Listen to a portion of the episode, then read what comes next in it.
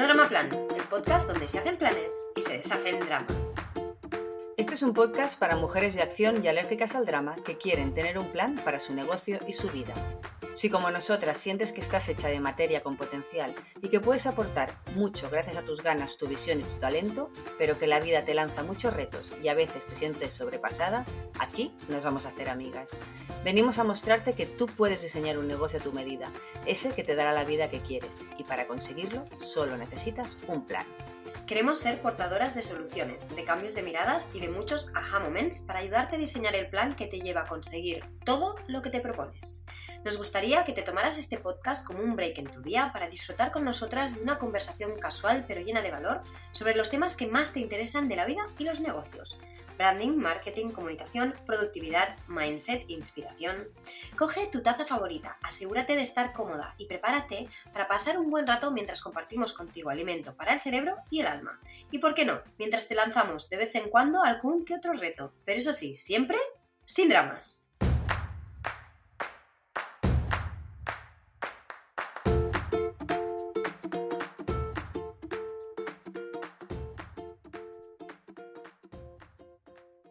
Bienvenida a este nuevo episodio de No Drama Plan, un podcast para mujeres de acción y alérgicas al drama. No conozco mujer sin, culpa, uno de los sentimientos más pesados entre todos los que conozco. Hoy queremos hablar de este temazo que nos toca a todas, pero a todas. Porque tú conoces a alguna mujer que viva sin sentirse culpable por algo. ¿Tú, Irma, conoces a alguien? No, yo de momento no he conocido ninguna lo aceptemos más o menos, ¿no? Em, lo verbalice más o menos, pero no. Si hay alguna mujer que vive sin culpa alguna, por favor que se manifieste, que nos escriba, porque queremos conocerla. quiero conocerla, quiero hablar con ella. Eh, y es que es uno de los temazos eh, sobre los que nosotras en privado llevamos mucho tiempo reflexionando. Y muchas veces cuando nos estamos contando nuestras movidas personales, ¿verdad, Irma? Una le para a la otra y le dice, hey, basta, que esto es culpa. Eh, ¿Es la culpa la que está hablando por ti o eso mm, de eso no tienes tú la culpa, o eso que te está pasando lo estás sintiendo y, o lo que estás sintiendo, eh, lo que sea, eso es culpa. Y es que somos capaces de sentirnos culpables por todo. Yo he llegado a la conclusión ya que no hay una sola cosa en, esta vida que a mí no me pueda hacer sentir culpable. Por haber sido madre, culpable. Por no ser madre, culpable. Por trabajar demasiado, culpable. Por dejar de trabajar un momento y tomarse un descanso porque ya no puedes ni, ni pestañear, culpable. En fin, la lista es larga o eterna, ¿no? Sí, sí, como yo digo, too much larga, ¿no? Eh, por eso, eh, un día este sentimiento que nos une, ¿no? Al final, porque nos une, me inspiró a escribir un texto que, si te parece, Miriam, me gustaría que lo leyéramos juntas. Eh, y luego podemos pasar a comentar por qué es necesario mandar a tomar por culo la culpa. Y si quieres, luego me pones un pitido aquí. Vale. Pero es que hay que mandar la culpa a tomar por culo. Y no solo la culpa, sino cuatro cositas más que al final del podcast también vamos a enviar a tomar viento.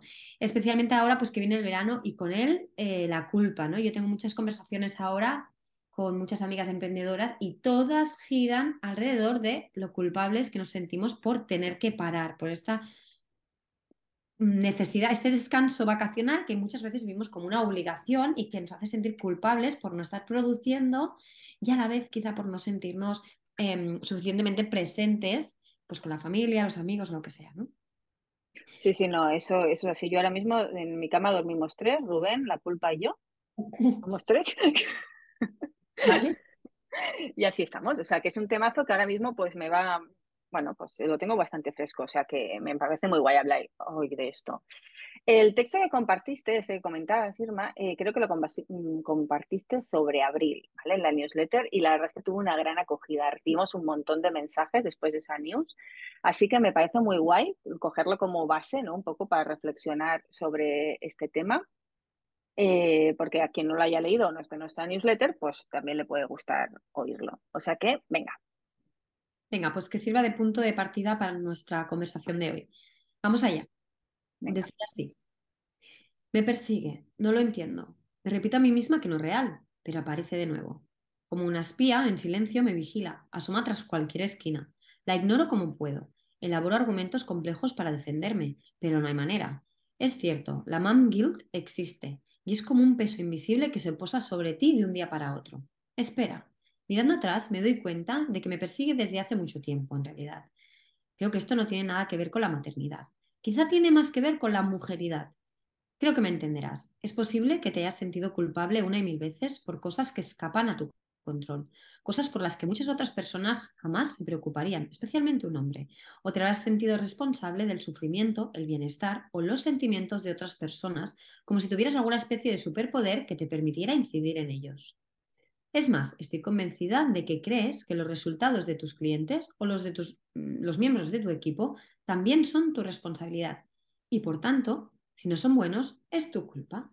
Crees que son reflejo de tus capacidades, de tu talento, de tu esfuerzo. Te apegas a ellos, a esos resultados, como algo tuyo. Pero no es así.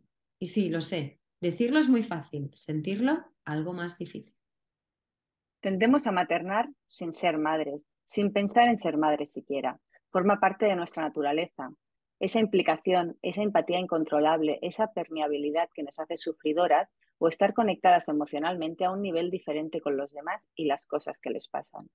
Pero esta especie de sensibilidad cósmica nos hace un flaco favor. Al menos a mí este sentimiento de culpa, este cargar con responsabilidades que no son mías me ha causado muchísimo desgaste, muchísimo durante muchos años. Es algo que en muchos momentos no me deja avanzar, me ancla en mi mediocridad y me confunde, coño, porque me hace sentir cosas que no son mías y me traslada a lugares que yo, quizá con mucho esfuerzo, ya no habito.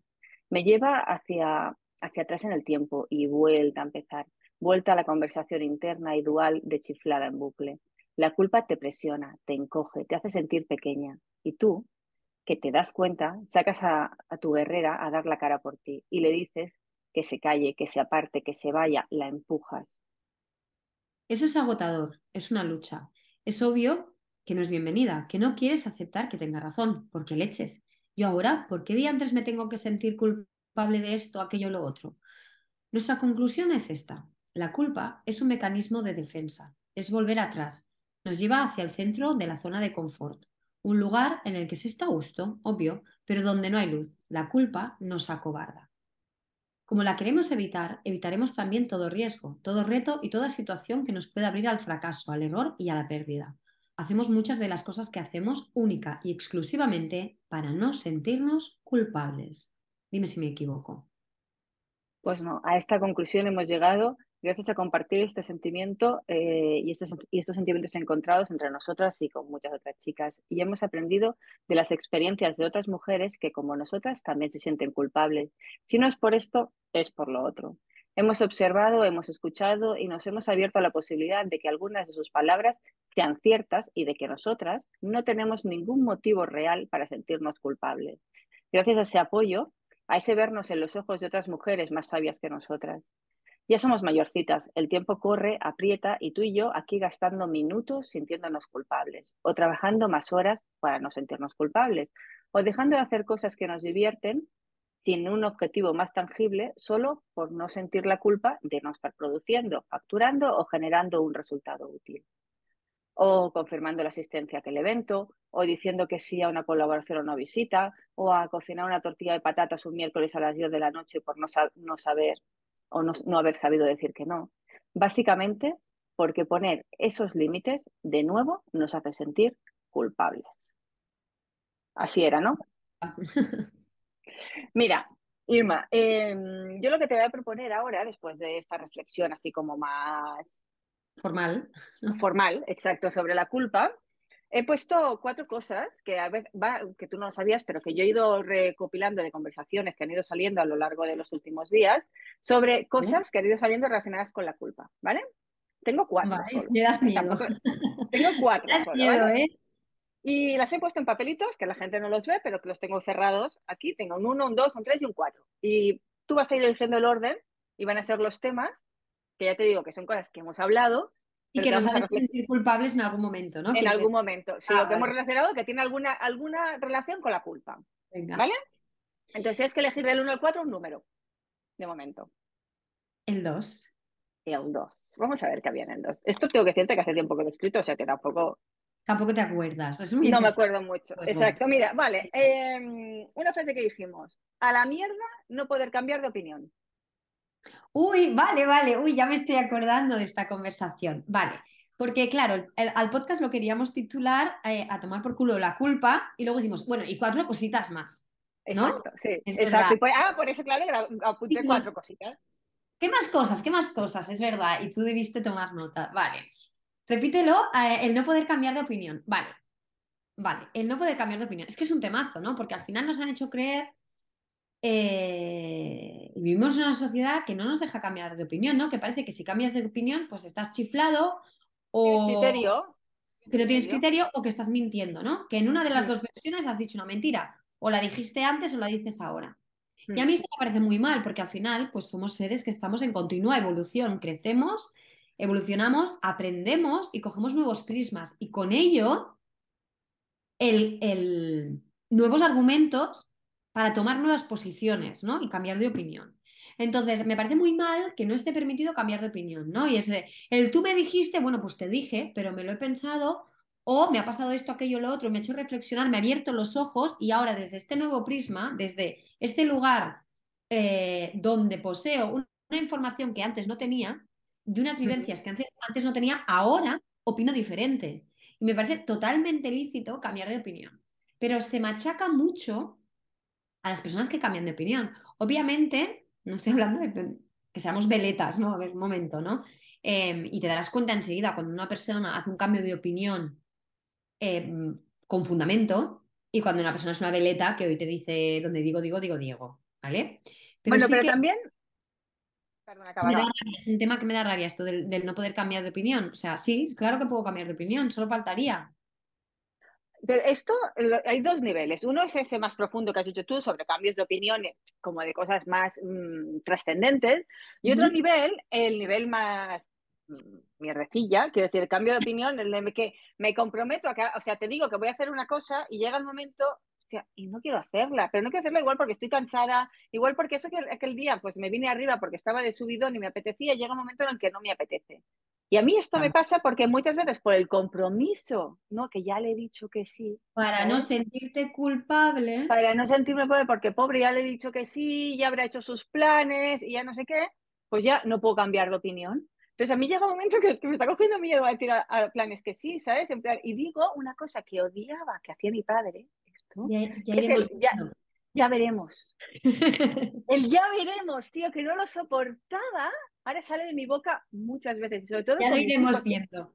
ya lo iremos viendo. ¿Qué mierda de respuesta? Y ya lo iremos viendo, ¿sabes? En plan. Lo iremos viendo, a mí me encanta porque da mucho juego.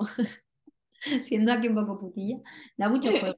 Pero sí que es cierto, yo te entiendo, mm, yo creo que tiene que ver mucho con este eh, mega cansancio acumulado que, en nuestro caso tiene que ver con la maternidad, ¿no? Que, que estás en, estás en todas partes, por la noche duermes regulero, mm, tienes una semana de dormir bien y, el resto del mes es, mm, ¿no? Pues eso, regulinchis, y cómo te peta la cabeza, ¿no? Con cosas, ¿no? Eh, con la información de las dos personas que, cuidamos cada una de nosotras, ¿no? Aparte de nosotras mismas, em, todas las relaciones personales, familiares, el trabajo. Mm, el nivel de cansancio es tan alto que por mucho que hay cosas que nos apetece hacer y en el momento con la distancia dices, ah, qué chulo, ¿no? Este compromiso, este evento, esta fiesta o lo que sea, esta cena con amigas, cuando llega el día tú estás reventada y mm. parece que no puedas decir que no porque ya te has comprometido. Y yo soy una mm, fiel defensora del tema del compromiso, ¿eh? Yo me echo muy pocas veces atrás, pero sí que es verdad que con los años y con eh, esta visión que tengo ahora de que la, mi energía es sagrada, protegerla es una misión vital, ¿no? Y siempre digo, tu energía la tienes que proteger a toda costa. Intento ser siempre mucho más fiel a las necesidades energéticas que tengo que no al compromiso. Y ya me disculparán y pido mil perdones, envío un ramo de flores si hace falta, pero si yo hoy no tengo el alma para ir a una cena, no voy. Y justo ayer, que no estabas tú en el estudio, Miriam, Marta llegó con una situación muy parecida a esta. Y me decía, no voy a explicar el contexto concreto porque son cosas personales suyas, si quiere ya un día lo cuenta. Pero ella llegó muy desgastada a nivel energético, por una cosa que le había pasado por la mañana, ¿no? Muy triste y tal. Me decía, joder, esta, esta noche tengo una cena con fulanita, menganita y la otra. Y yo es que no puedo. Y le dije, Marta, pues cancélala, porque si tú necesitas ahora proteger tu energía y cuidarla, aunque te sepa muy mal, quedar mal con estas amigas tuyas del alma, si te quieren lo van a entender, cancela esta cena. Y me contestó, pero es que ya la he cancelado dos veces más. Me siento culpable, culpa. Otra culpa, ahí está, ahí está. Culpa otra vez. Me siento culpable porque ya se la ha cancelado un par de veces. Pues se la cancelas una tercera. ¿Qué puede pasar? ¿Se van a enfadar? Para mí, sinceramente, si son buenas amigas tuyas, no se van a enfadar porque lo van a enfadar. Pero luego hay otro tema. ¿Y si, se, y si lo dicen? ¿Y si se enfadan qué? Ya tienen dos problemas, enfadarse y desenfadarse. O sea, cargamos, ¿no? Como decía el texto, con esta responsabilidad de los sentimientos y del bienestar de los demás. Pues si por no poder haber ido a cenar esta persona ahora se cruza, es su problema. Ella tiene que lidiar con sus sentimientos y, tendrá que pensar qué le pasa a ella por dentro que se enfada porque una amiga está cansada y no puede cenar con ella.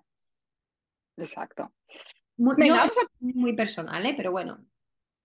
Lo damos por check. Estaba dentro del cambio de opinión, ¿eh? pues cambio de opinión, exacto. pero ha salido otro tema que es mm, descomprometerte de un compromiso también a tomar por culo, pues se puede también. Los compromisos no son mm, tatuajes. exacto, y no, está firma en sangre eso. Venga, exacto, que me enseñe a mí dónde te firme con sangre que iba a ir a la cena. ¿Sangre? a ver, pues si yo me puedo casar y luego me puedo divorciar, pues no me voy a poder decir que te dije que iba a cenar. Pues claro, que puedo. Claro que puedo. Y no pienso ir a cenar y punto, pelota. No pasa nada, y cenamos otro día. Venga, sí. Venga, el 1, el 3 o el 4 te quedan. Ah, todos los números los, elige yo. Vale, pues el, 3. Vamos a ver.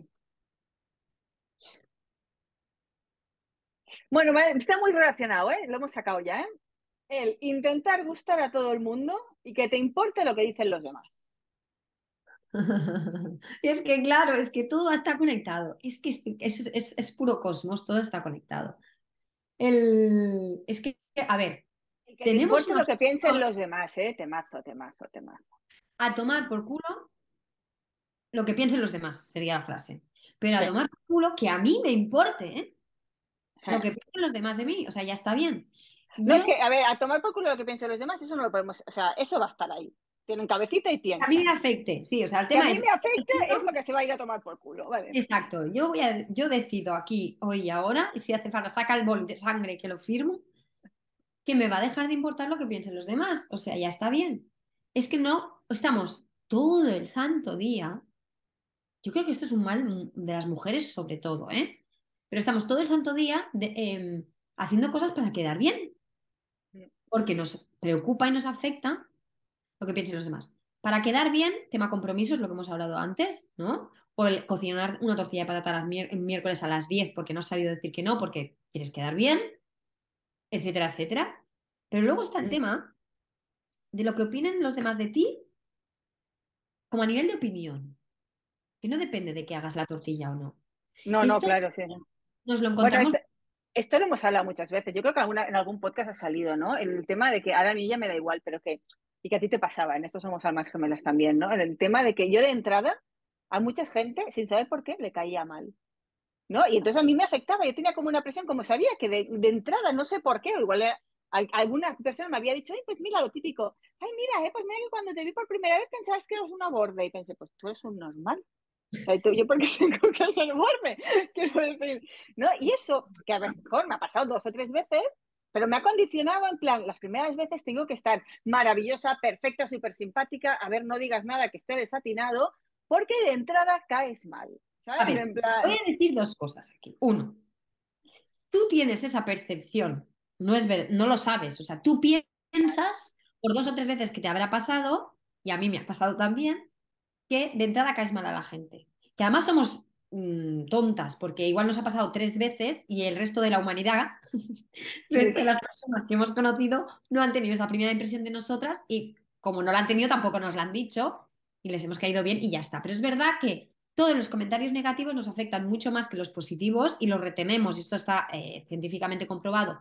El cerebro retiene mucho más eh, pues, todos los comentarios negativos y nos hacemos esta peli de que de entrada caemos mal a la gente. Yo he vivido con esto toda mi vida, hasta hace igual, no sé, 5, 6, 10 años como mucho. Pero vamos, La adolescencia y la postadolescencia me la he pasado con, esta, con este prejuicio propio. De que yo de entrada caigo mal a la gente. Entonces, claro, tengo que hacer un sobreesfuerzo que yo creo que, que, era lo que hacía que le cayera mal. Sí, claro, es que yo luego le he pensado en plan, pero es que luego ese esfuerzo que yo hacía era tan impostado que digo, pero ¿cómo no vas a caer mal, colega?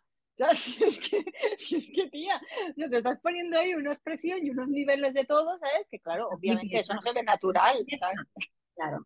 Y otra, otra cosa que me preocupa mucho de eso es que y, yo soy un fiel ejemplo, no voy a hablar por ti, lo dices tú, pero yo he dejado de hacer mogollón de cosas por, por apuro, por vergüenza, por qué pensarán, por qué opinarán, y si no lo hago bien, qué van a decir de mí, y sin pensar en él. A mí me apetece hacer esto y para mí es divertido y lo voy a hacer y me da igual. Yo hace no tantos años, seis años, no hubiera hecho este podcast. No, yo tampoco. O sea, yo, pero ya no es porque yo es que hubiera pensado, pero van a pensar, ¿quién, en este podcast hoy vamos a decir muchas palabrotas, o sea que muchas palabrotas, lo siento, mami. Eh, lo siento, exacto, poner pis. Yo no voy a poner pis porque tendría que escuchar muchas veces el podcast para poner muchas veces los pis delante de las palabras. Eh, escúchame una cosa, eso, el tema del podcast. Yo me hubiera planteado el tema de, pero ¿quién leche te piensas que eres tú que tienes que aportar algo? Tienes a escuchar para tener un podcast, ¿no? O sea, eso no, lo hubiera pensado en plan, Mindungi, ¿Sabes? En plan, ¿cómo vas a tener un podcast si tú no eres nadie, no? Y, me hubiera, o sea, no me hubiera atrevido en la vida, ¿sabes? A tener un podcast. No, pero es que ya me daba vergüenza tener un blog. Ya me daba vergüenza y apuro y, malestar tener una newsletter. Yo me acuerdo cuando eh, Gemma Fillol me dijo, eh, ya estás activando la newsletter y escribes a tu lista de suscritos como poco cada mes. Y digo, una vez al mes, ¿quieres que, que les escriba, que les explique qué? Si yo no tengo nada que contar. Y me miró como diciendo, ¿pero qué dices? Pero yo en ese momento pensé, qué vergüenza, pero que, ¿y que lo va a leer la gente? No, no, no, no, no. Mis pensamientos son míos, ¿no? Qué vergüenza. Eh, qué apuro, qué malestar, qué, qué, incomodidad, ¿no? Y esto me ha coartado tanto, me he perdido tantas cosas, he dejado de hacer tantas cosas divertidas y cuando las he hecho no las he disfrutado porque estaba demasiado preocupada. Demasiado preocupada por lo que pensarían los demás. Y yo ahora mismo lo tengo muy superado, ¿eh? O sea, me la pela bastante. a mí me la pela, pero no sabes hasta qué punto. perdón. Pero mira, es una conversación totalmente natural. Eh, me da bastante igual todo. O sea, mira, si me da igual, que o sea, yo antes, por ejemplo, me daba mucho. Te digo tacos sin parar en. en... ayer en Stories, que me, esto lo voy a contar porque es muy gracioso. ¿eh? Ayer, ayer tenía que hacer unas Stories, que yo antes era como muy a ver cuando salgo el plano, la luz, y a mí esto ya me da igual absolutamente todo. Intento que salga bien, que salga bien. ayer, exacto, ayer me dice Irma, te, te toca hacer los Stories, lo voy a contar aquí. Y le digo, sí, sí, ahora salgo. Y antes de colgar me dice, peínate. Peínate un poco. Peínate un poco, me dijo, vale, entonces voy y me pongo un pañuelo, porque no había resolución, ¿vale? Y me pongo un pañuelo y hago los, hago los vídeos, se paso a Irma, no sé qué, porque tenía que montar un test, y me dice, tía, eh, a ver, ¿cómo te lo digo sin que te enfades? Y me dice, ya sé lo que me va a decir, que, que estoy enferma, pues un pañuelo que me había quedado como el culo. Entonces me dice, Miriam, que es que mm, todo en orden, ¿eh? haces muy buena cara, ¿eh? Pero es que el pañuelo te queda fatal. Y bueno, a ver, estabas muy guapa de cara, pero el pañuelo turbante ese que te pusiste en la cabeza, pues te daba un rollo muy raro. Entonces, ¿qué hice yo? Pues me saqué el pañuelo, porque es verdad que yo también lo había pensado que no me quedaba muy bien, pero es que el pañuelo tenía una función que era tapar las canas, que no quería enseñar. No sé qué función tenía el pañuelo, pero ni se veían tanto las canas. O sea, era mucho peor el pañuelo que las canas. Las canas se veían en el vídeo. Y tú estabas guapas en el pañuelo, pero claro, de repente con el pañuelo es que eras como otra persona y digo, no, no lo veo, Emilia. No lo veo, no lo veo. Pues bueno, esto en cualquier otro momento, claro, con las canas hubiera dicho ni, de coña, con el pañuelo tampoco, entonces no hubiera hecho el vídeo. Ayer estaba tan apurada que digo, mira, es que, mira, pues el pañuelo tampoco me gusta a mí, voy a salir con canas, te tomar por culo. Y salí con las canas y me dio igual. Te digo que no se, no se te ven, tranquila. yo sí que, yo sí que un vídeo con canas? Igual que yo hago vídeos con ojeras, mm. Y aunque me he puesto 7 litros de tapa ojeras, no se van. y me las Oye, la rabia que da, y aquí esto lo dejamos cuando. A mí me da mucha rabia esto, te voy a decir ahora. Cuando tú sabes que haces mala cara, pero te maquillas y dices, oye, pues ya lo he arreglado, estoy bien. Y entonces la primera que te ve y te dice, ay, que estás muy cansada, ¿verdad? Haces muy mala cara. Y pues. No, esto está muy mal. Es que no. Pues... Es que no te lo he preguntado, déjame, déjame tranquila, ¿sabes? No están tus papelitos, pero vamos a mandar otra cosa a tomar viento. Y es el dar opiniones no pedidas. Déjame en paz. Nadie te ha pedido la opinión, no la des. O sea, no la des. Ya está. no la des. Porque yo me veo muy bien maquillada. O sea, imagínate cómo iba sin maquillar. Imagínate cómo iba. Quiero decir, si me llegas a ver sin maquillar, llamas a un médico para que venga a verme. ¿Sabes? Me envías la ambulancia, pues yo llevo. No se juega así con los sentimientos de la gente, hombre. No, que no. Esto que, hay cosas que mejor no, simplemente no decirlas. Entonces, eh, la gente que cree que su opinión eh, es muy necesaria de ser sabida por el universo, que sepáis que no. Que no. Y dar vuestra opinión a tomar viento también. Exacto, venga. ¿El 1 o el 4? El 4. Ay, este, este, este es para mí ahora mismo. Uy, estás a tomar por culo el cuquismo y el orden. si yo hago un plano general de mi casa ahora mismo, que tengo los niños de vacaciones, con tres, con tres horas para trabajar, para hacer la casa, para hacer no sé qué. Estoy muy orgullosa de ti. No, no estoy, yo tengo hasta un tic nervioso, tengo hasta la ceja que se me mueve, o sea, porque es puto caos todo. yo no sé cómo enviar por culo, no sé cómo enviar por culo esto, ¿eh? tú tienes un toque Estás enfermita, pero aparte de eso, te queremos igual. Yo también soy, a mí me gusta la casa ordenada, bonita, soy interiorista, vamos a ver. Eh, me gustan las paredes sin pintarrajos, ¿vale? Me gusta el suelo sin pelos de perro, me gustan los cristales sin manotazos de yogur pegados, me gusta mi ropa sin mocos pegados también. me gustan esas cosas. No es que me hayan dejado de gustar, pero una tiene que aprender a vivir con la realidad y tolerarla.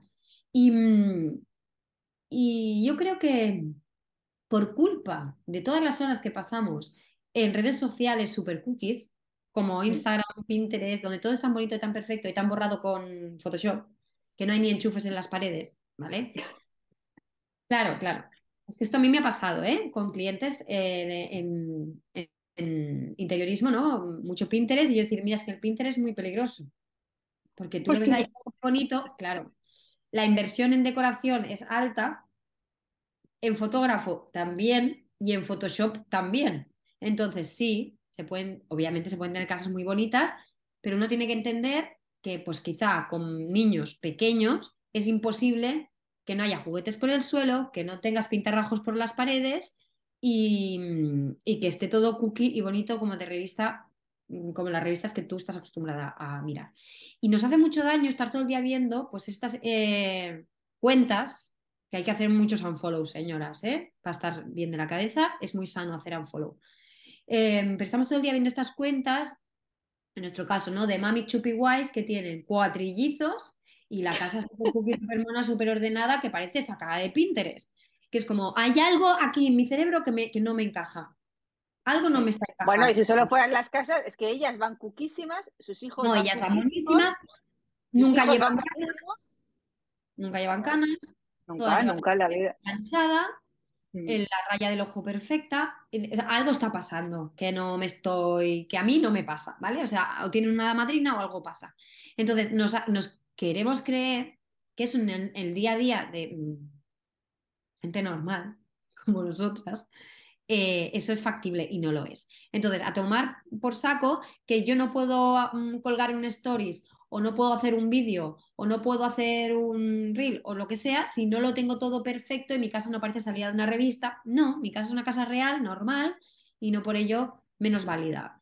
Y yo ahora decido en qué invierto mi tiempo, mi energía y mi dinero y quizás no es en tener la casa súper bonita. O sea, yo no voy a pintar la casa mañana porque mm, sería como hacerme el harakiri, porque sería poner un lienzo en blanco.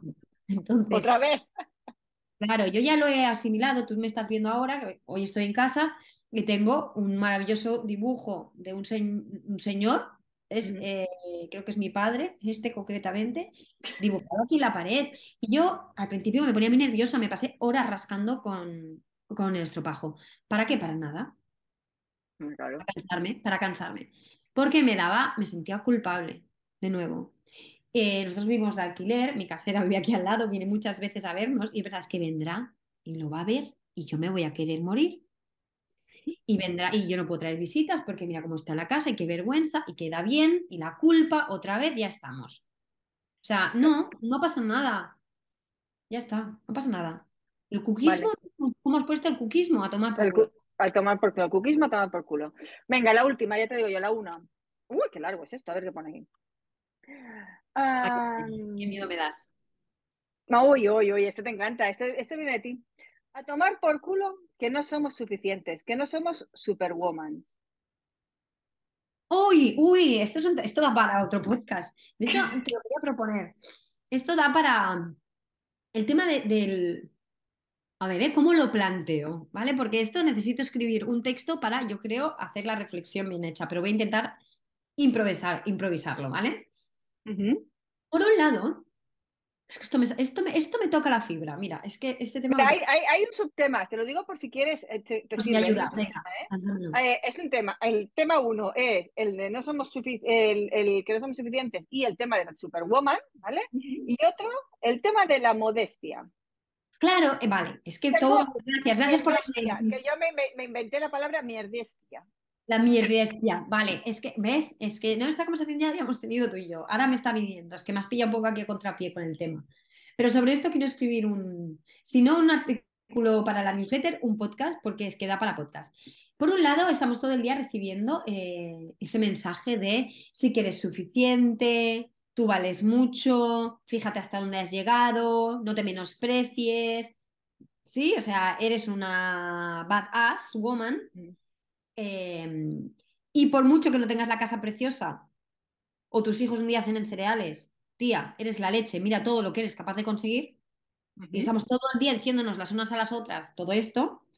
Pero por otro lado, últimamente nos llega mucho este mensaje, que incluso he visto camisetas y todo, de eh, I'm not a superwoman, ¿no? No eres superwoman y no hace falta ser superwoman. No estoy de acuerdo. Vale. O sea, no, no estoy de acuerdo. Lo siento, bajar el volumen. Lo uno contradice lo otro. Sí, eres Superwoman. Creo que ya hice un texto hace tiempo en mi, en mi Instagram sobre este tema. Lo siento, sí, soy Superwoman. Soy la hostia. Soy la hostia en patinete. No es que sea suficiente, es que soy extra. Es que me desbordo. Vamos a ver. ¿Qué significa no soy Superwoman? ¿Superwoman a qué se dedicaba? Se ponía su traje con su corsé y su diadema y se iba a hacer su trabajo. Yo no la veo a Superwoman luego en casa barriendo, fregando, cambiando pañales, haciendo biberones, levantándose las cuatro para dar antibióticos. No, Superwoman hacía menos de lo que somos capaces de hacer nosotras hoy en día. Claro que somos Superwoman, si hacemos de todo. Si sí que super, Superwoman es una mindungui.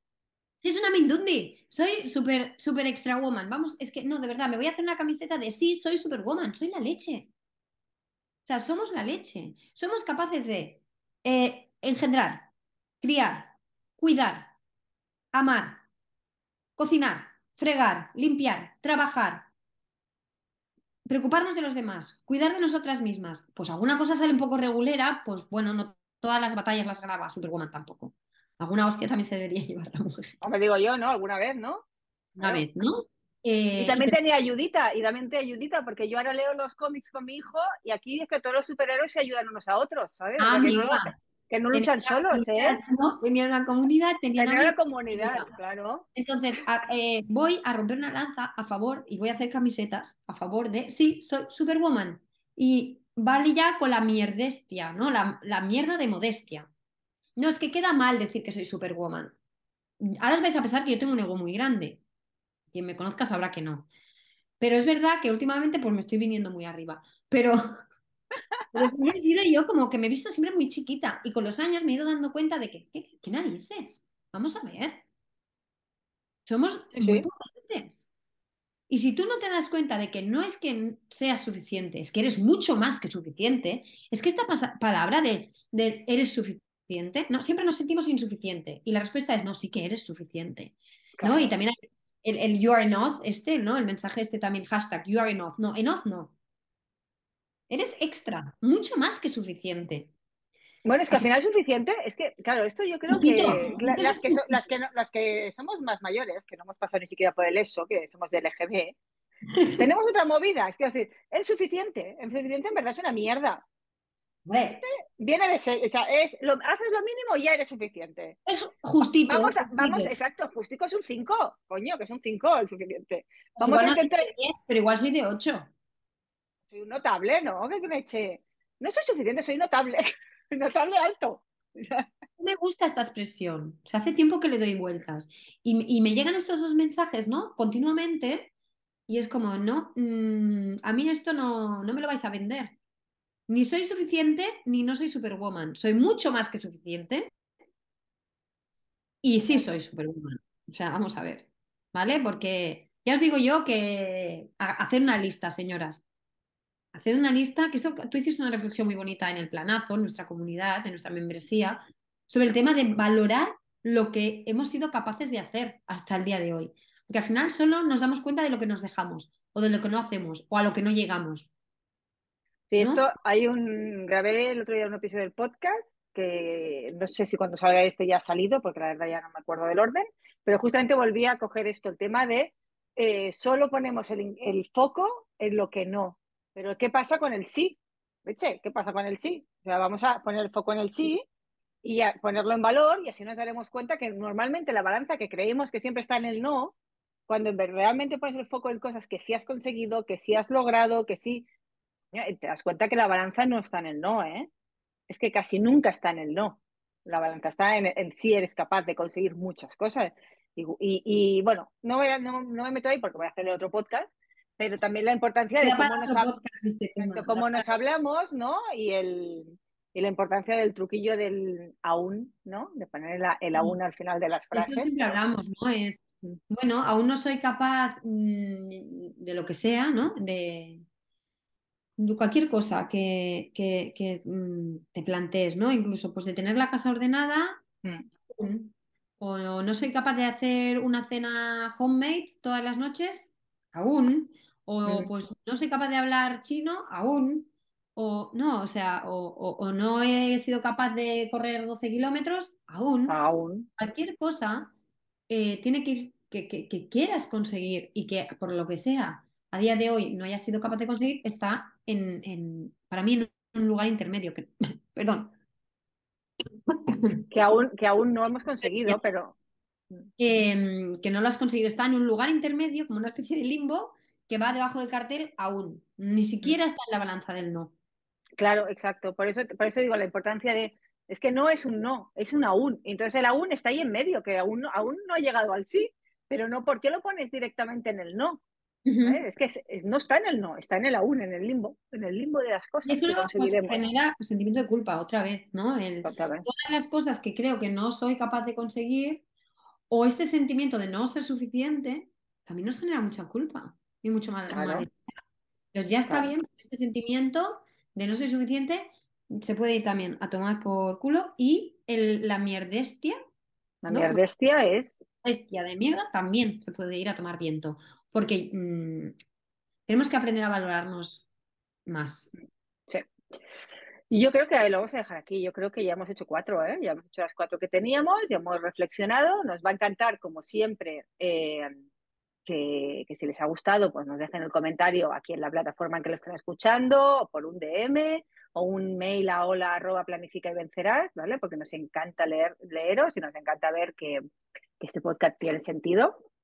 ¿No? Y, nada, yo creo que con esto, Irma, ¿qué te parece? ¿Acabamos? Sí, vamos a despedirnos porque tenemos tendencia a hacer los capítulos muy largos. Exacto, sí que, Nada, ya sabes que si te ha gustado, eh, pues nada, déjanos un comentario, como decía Miriam, danos muchas estrellitas, dale al botón de seguir, que esto nos ayuda mucho a nosotras. Para Comparte. para potenciar el, el podcast, compártelo con todas las amigas a las que creas que puedes ayudar con este capítulo, que creas que necesitan enviar varias cositas a tomar por mm, culo otra vez, eh, incluida la culpa. Y nada, se finí. Desde aquí, como siempre, te felicito por haberte dedicado este tiempo y haber apostado por dejar atrás el drama para pasar a la acción como la mujer que eres, creativa, independiente y consciente de su potencial y capacidades. Hasta el próximo episodio, esperamos que sigas deshaciendo dramas y haciendo planes.